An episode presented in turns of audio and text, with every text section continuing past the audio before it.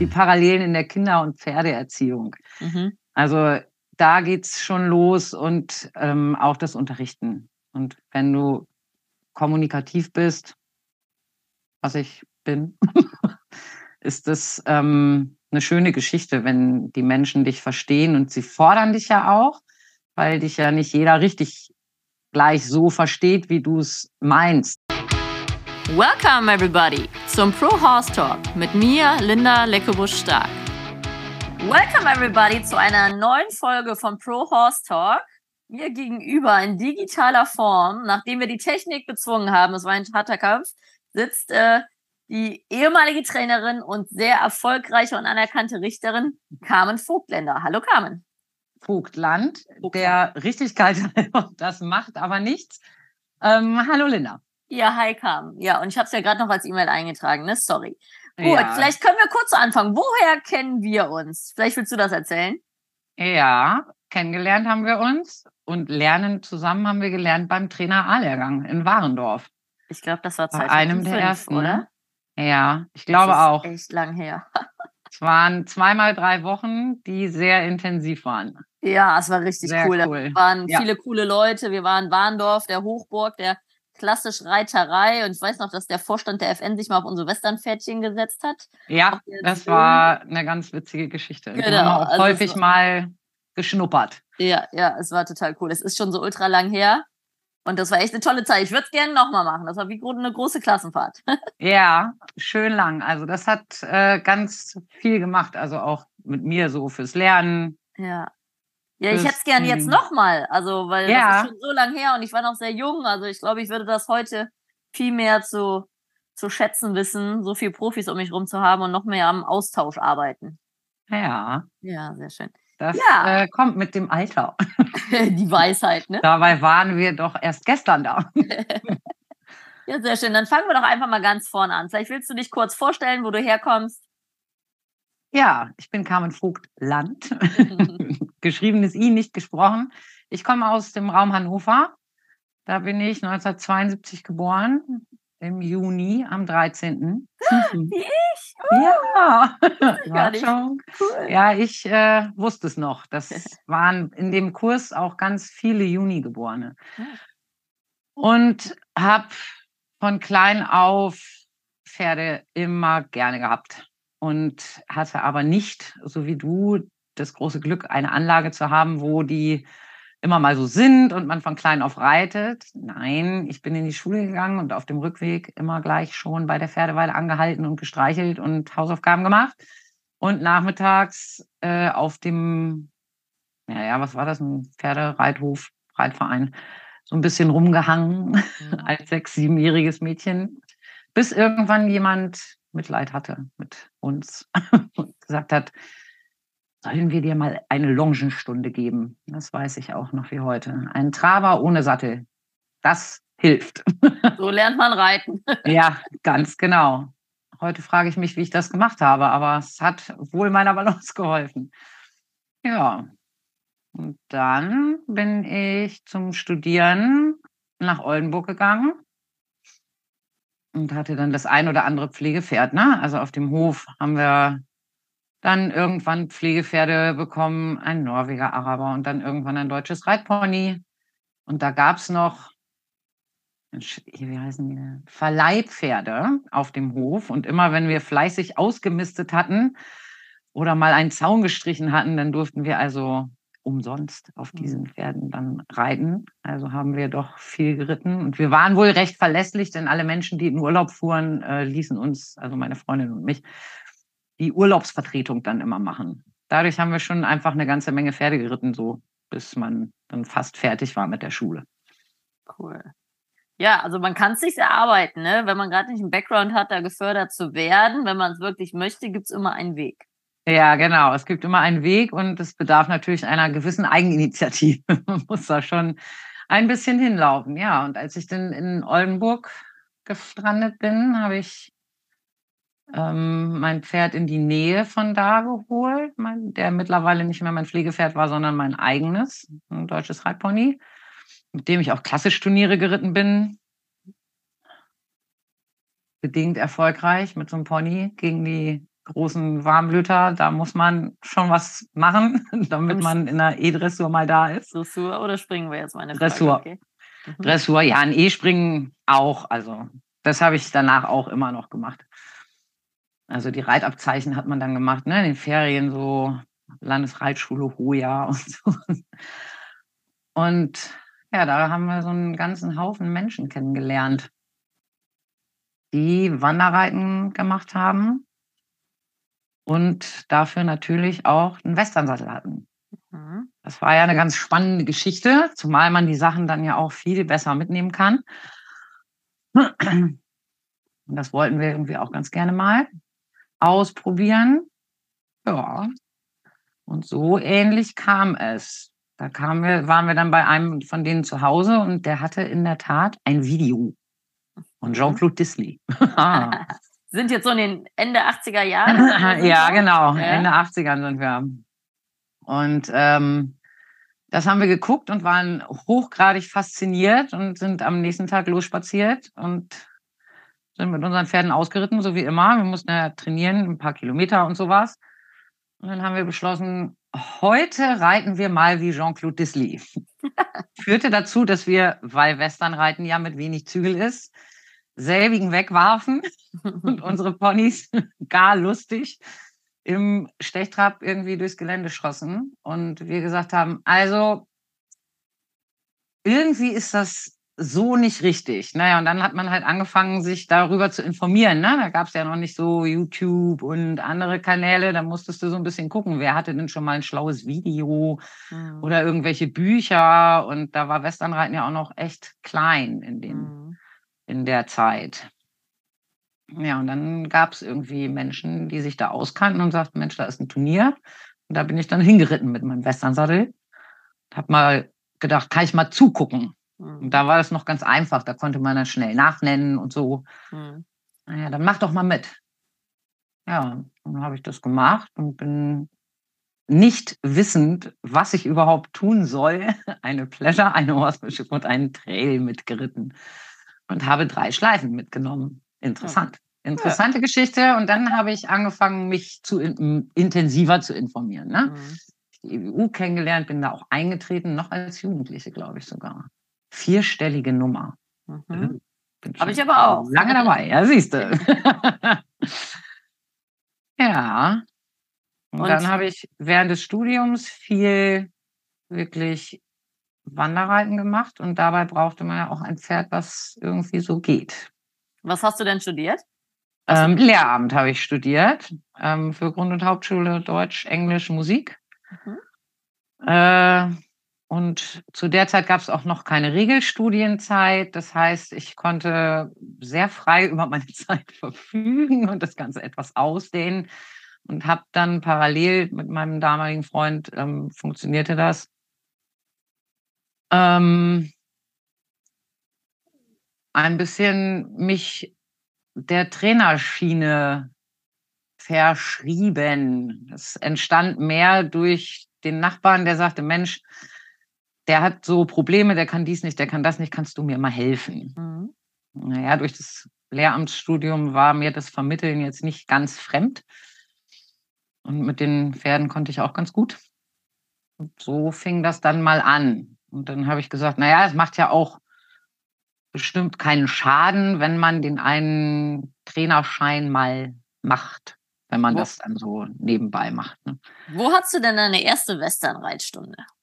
Meine erste Westernreitstunde bei einem Trainer, das war in Fechter damals bei Silke meine Freundin. Ich weiß nicht, ob du die noch kennst. Das ist ewig her. Also die hat ähm, selber auch so ein bisschen äh, trainiert und hatte ihr Pferd da einstehen und das so organisiert, dass wir da eine kleine Gruppe von Interessierten das mal machen konnten.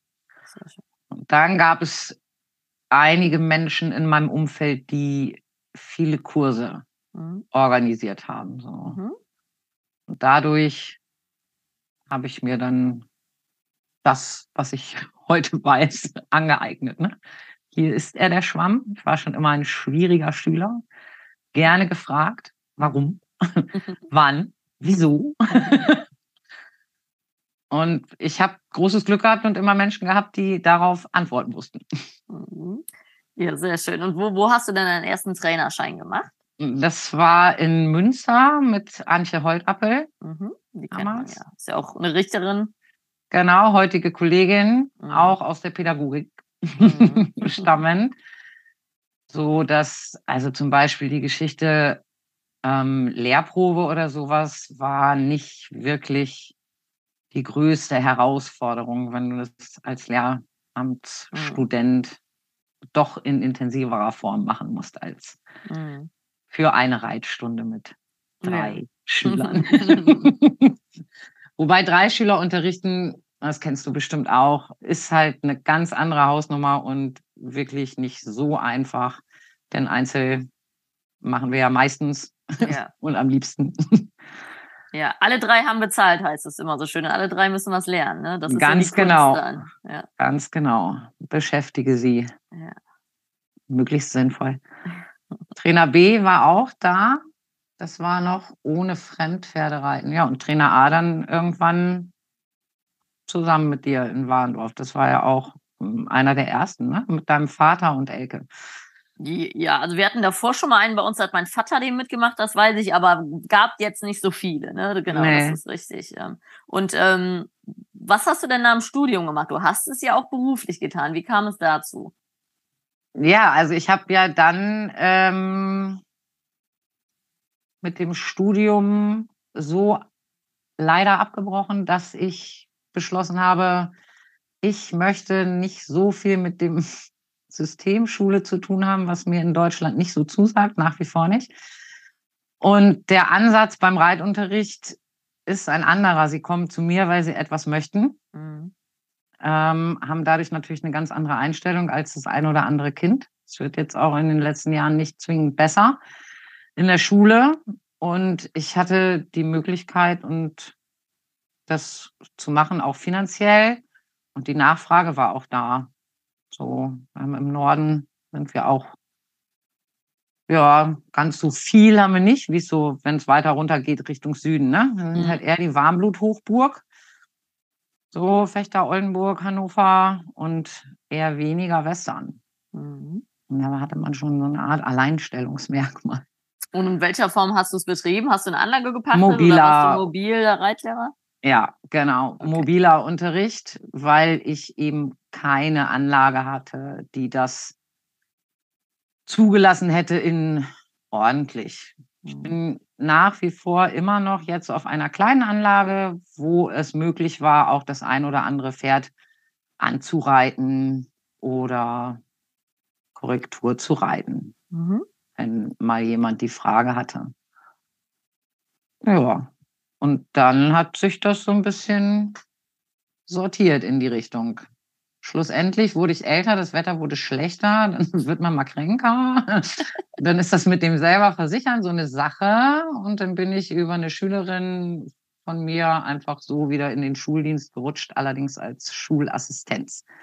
Nicht mehr als Lehrerin, sondern als Assistent für ein oder mehrere Kinder, die sozial emotional beeinträchtigt sind. Mhm. Also Intensivbetreuung so ein bisschen? Ja. Denen helfen, im Schulalltag zurechtzukommen. Mhm. Das sind kleine Araber alle. Nicht Araber, aber auf Pferde bezogen.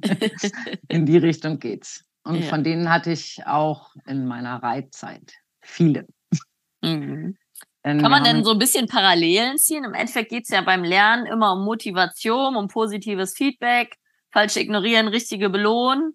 Also kannst du sagen, dass dir erstmal das Lehramtsstudium geholfen hat, ein guter Reitlehrer zu sein und dann vielleicht der Reitlehrer zu sein, ein guter normaler Lehrer zu werden? Ich glaube, das ist so, so, so dicht, dass man es kaum äh, trennen könnte. Es mhm. wäre eine traumhafte Examensarbeit gewesen für das mhm. letzte, die Parallelen in der Kinder- und Pferdeerziehung. Mhm. Also da geht es schon los und ähm, auch das Unterrichten. Und wenn du kommunikativ bist, was ich bin, ist das ähm, eine schöne Geschichte, wenn die Menschen dich verstehen und sie fordern dich ja auch, weil dich ja nicht jeder richtig gleich so versteht, wie du es meinst. Man hat viele Dinge, hat man selber schon mal gemacht beim Pferd und dann sagt man, ja, was weiß ich, ähm, nehmen wir eine Bodenarbeit, dann musst du ein bisschen vor das Pferd gehen, dann hält es an und ein bisschen dahinter, dann wird es schneller und dann guckt dich das Gegenüber an und versteht dich gar nicht so. Ne? Und dann muss man den Strick anders festhalten. Man muss sich also selbst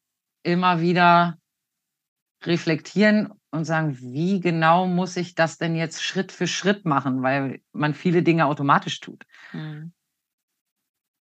Ja, das bildliche Erklären, sage ich immer, ist ja gerade mit dem Gegenspieler Pferd. Als Reitlehrer hat man ein Bild im Kopf, wie groß ist die Wolte, was heißt Hände hoch oder Hände runter. Und dieses bildliche Erklären ist wahrscheinlich dann auch beim Schüler, der die Matheaufgabe nicht versteht, auch wieder hilfreich, so ein bisschen so Beispiele aus der Praxis zu nehmen oder so.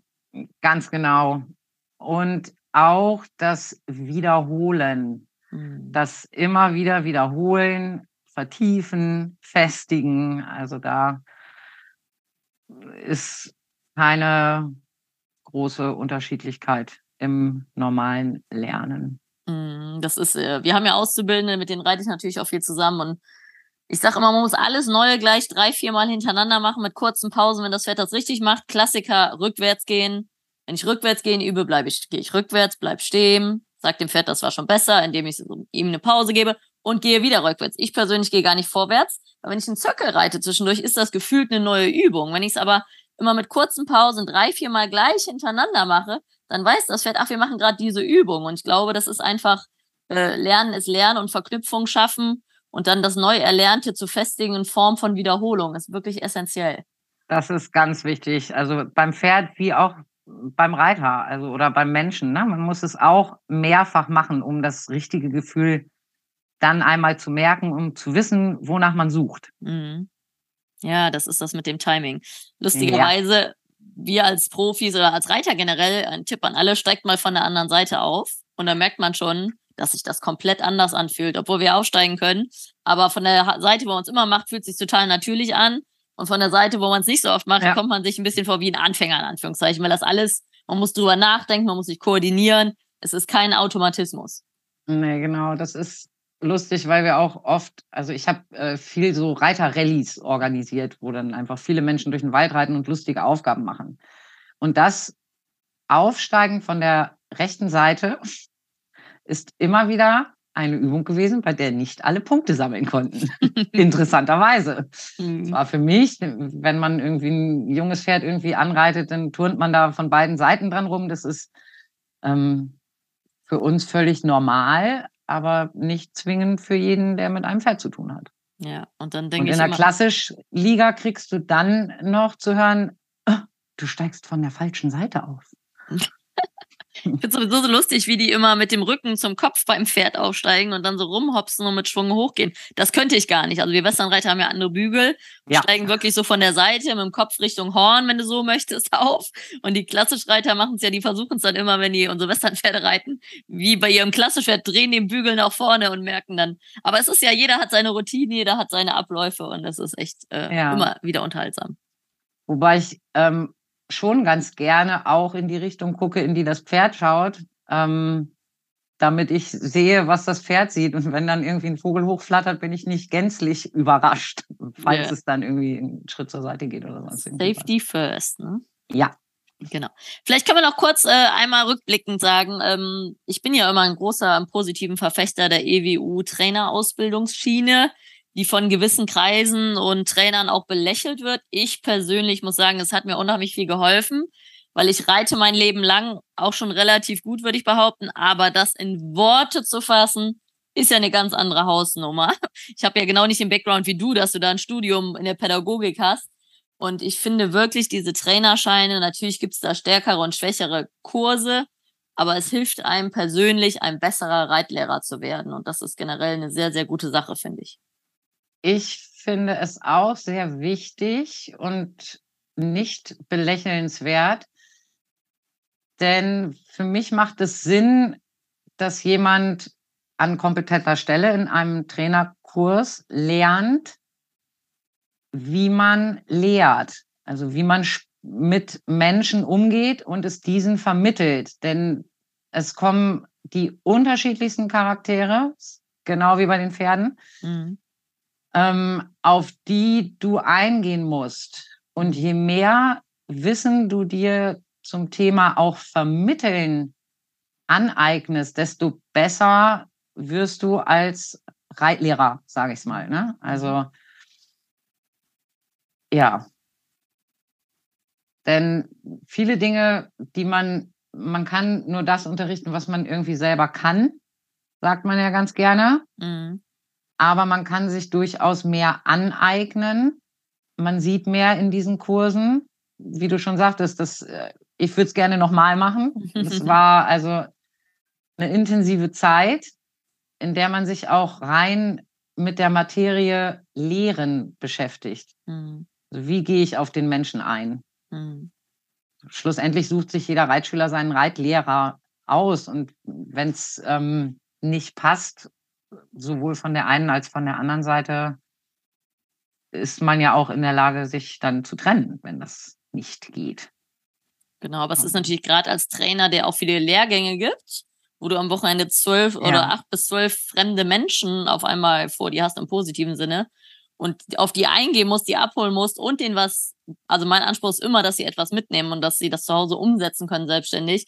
Und da gibt's ja wirklich diese verschiedenen Typen. Wie erreichst du dir den einen, reitest es vor, dem anderen erklärst du es, dem anderen musst du es mal zeigen. Es gibt ja wirklich verschiedene Lerntypen und das ist echt ein ganz großer Prozess, die Menschen abzuholen und so abzuholen, wie sie es brauchen und so anzusprechen, wie sie es brauchen. Ich sage immer, die Arbeit mit den Pferden ist der einfache Teil in unserem Job für die Leute, die schon ja, mal reiten. Ne? Das stimmt. Und genau diese Sachen sind so unterschiedlich. Mhm. Der eine ist der visuelle Typ, dann läufst du den Weg vor. Und der nächste braucht es genau erklärt und aufgedröselt. Das ist für die praktischeren Menschen wie dich und mich eher der schwierigere Teil, das dann tatsächlich zu äh, in Worte zu packen. Mhm. Aber das ist etwas, was man in diesen Trainerkursen lernt. Und ich finde es gut, dass es sie gibt. Ja, ja. Also, dass man in der Lage hat, auch zu sagen, das habe ich geschafft. Da habe ich mir was erarbeitet. Ne? Du musst ja auch Aufgaben reiten, du musst ja nicht nur unterrichten, aber du musst dich wenigstens einmal in deinem Leben ernst, also sehr intensiv mit einer Unterrichtseinheit auseinandergesetzt haben. Mhm. Das ist ja mhm. jetzt nicht so, dass wir irgendwie vor jedem Kurs oder sonst irgendwas Lehrproben schreiben, ne? Aber dadurch, dass man sowas gemacht hat, hat man auch die Sicherheit, an einem Wochenende zu acht bis zwölf wildfremden oder halbfremden Menschen zu gehen und ihnen zu erklären, wie das besser laufen kann. Genau, der Trainer C ist ja der, der Einstiegstrainer, der ist für Anfänger, sagt man ja, und Trainer B ist dann schon intensiver und Trainer C ist dann Richtung Leistungssport.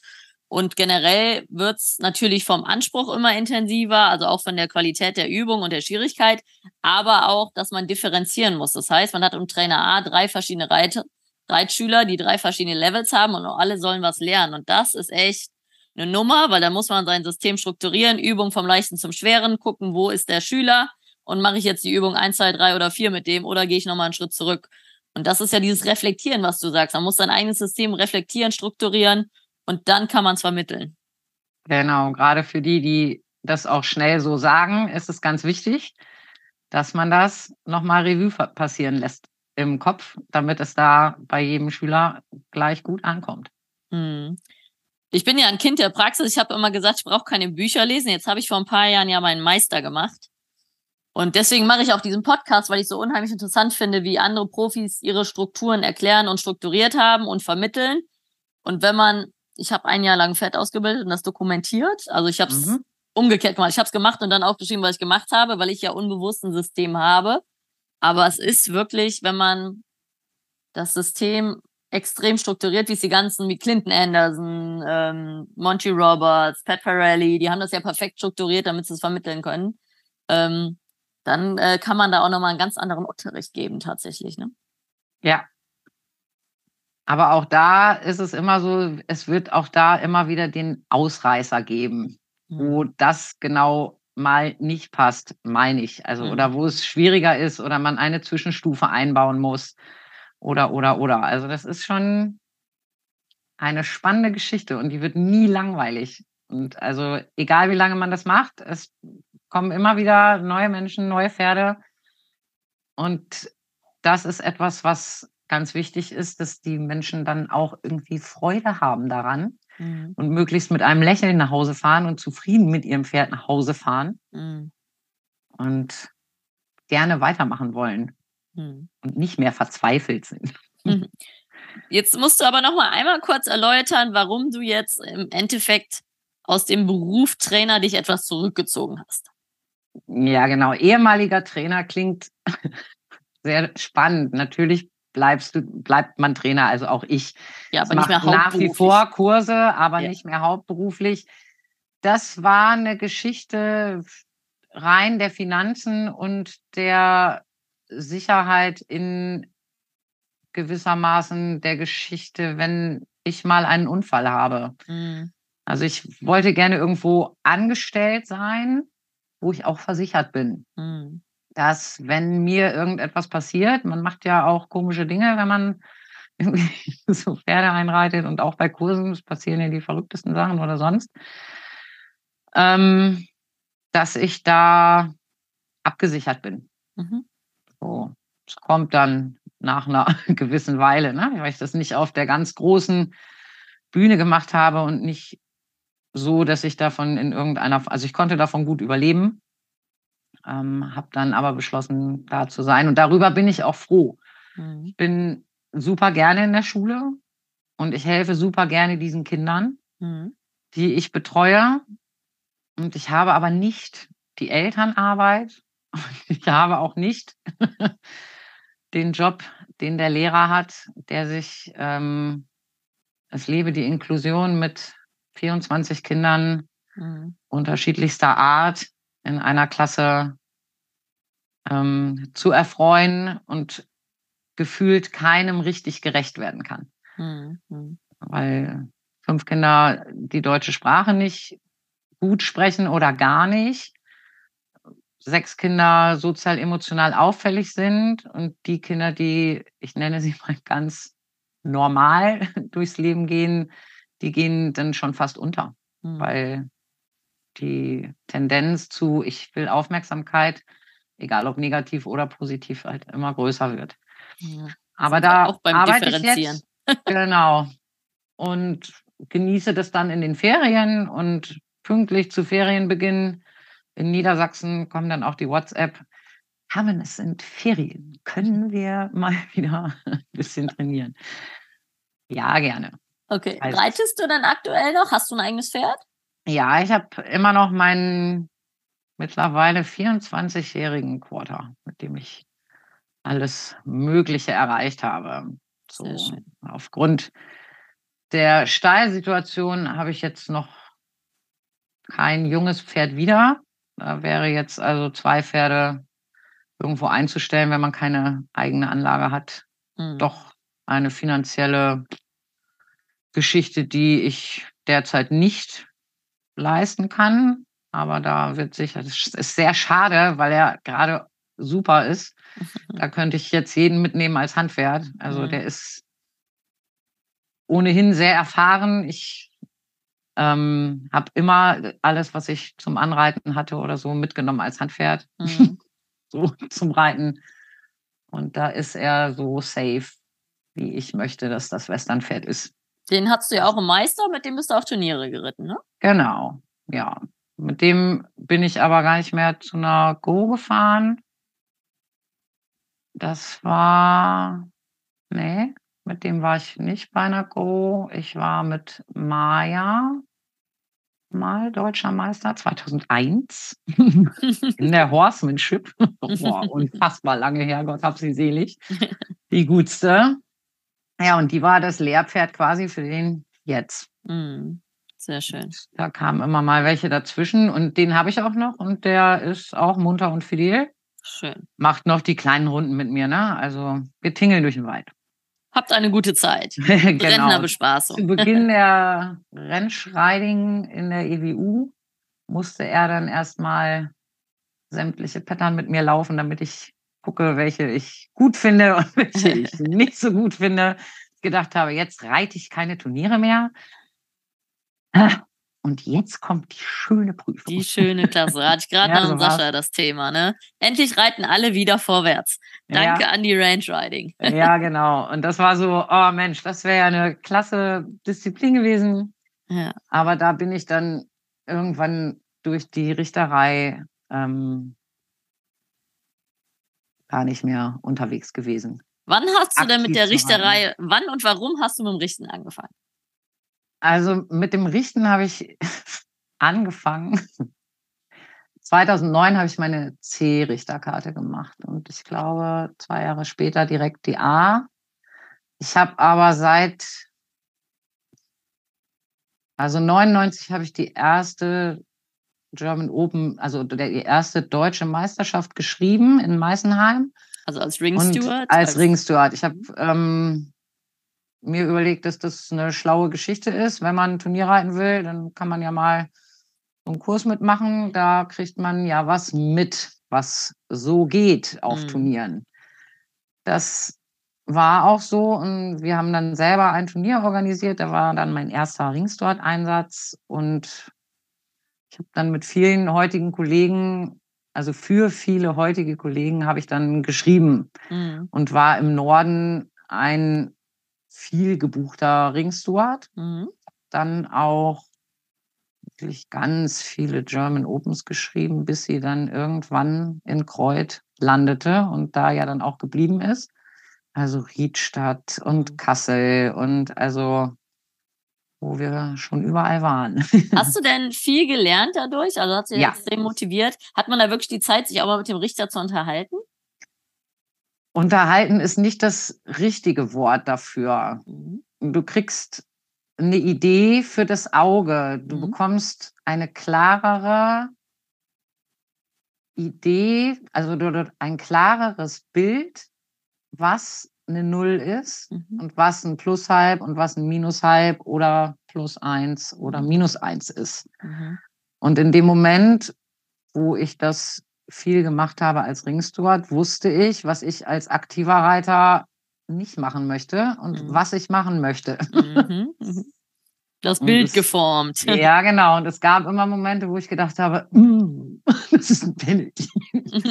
so, die äh, werden dir dann geläufig. Da denkst du nicht mehr drüber nach. Also mhm. du sagst nicht mehr, oh, das Pferd ist im falschen Galopp. Warte mal eben, wie viel ist das oder sowas. Mhm. Und dann hat eine langjährige Kollegin irgendwann gesagt, also ich finde, du gehst jetzt zur Richterprüfung. Ja, super. Habe ich gedacht, äh, mal gucken. Da brauchte ich noch die drei Testate dafür.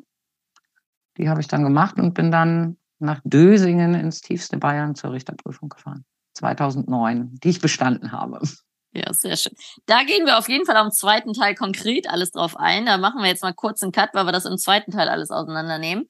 Ähm, ich habe noch zwei Abschlussfragen. Also kann man sagen, dass dich ein Pferd besonders geprägt hast? Hast du ein besonderes Pferd, von dem du besonders viel gelernt hast? Ja, meine Stute Maya, definitiv. Die mein erstes Pferd war, was ich von klein auf bis ins hohe Alter hatte.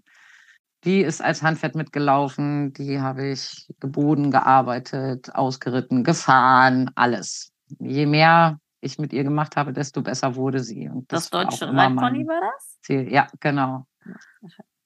Und, Und äh, alle Araber dieser Erde. Wir haben ein großes Arabergestüt bei uns. Und da wurden die Hengste, die nicht für die Schickzucht geeignet waren, immer sehr günstig abgegeben unter der mhm. Prämisse muss Wallach werden. Mhm. Und äh, die habe ich da häufig günstig mit nach Hause genommen und sie dann angeritten und verkauft. Mhm. Aber weil sie so sensibel sind und weil man diese Art von Pferden nicht mit Druck trainieren kann, oder? Genau.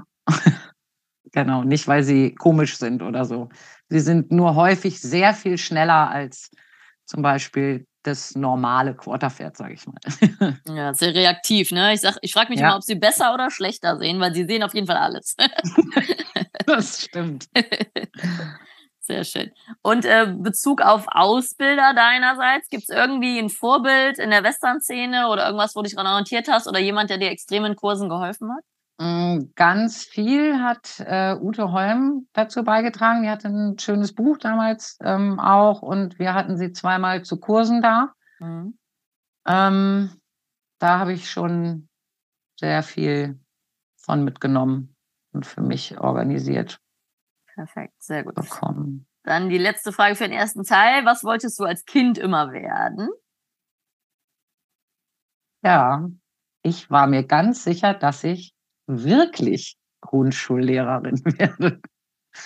Ja, Das habe ich dann auch studiert. Ja, Und jetzt bist du es halb. Nein, jetzt bin ich halt, genau. Sowas in der Art. ja, super. Gut, Kam. Ich sag vielen Dank für den ersten Teil. Sehr gerne.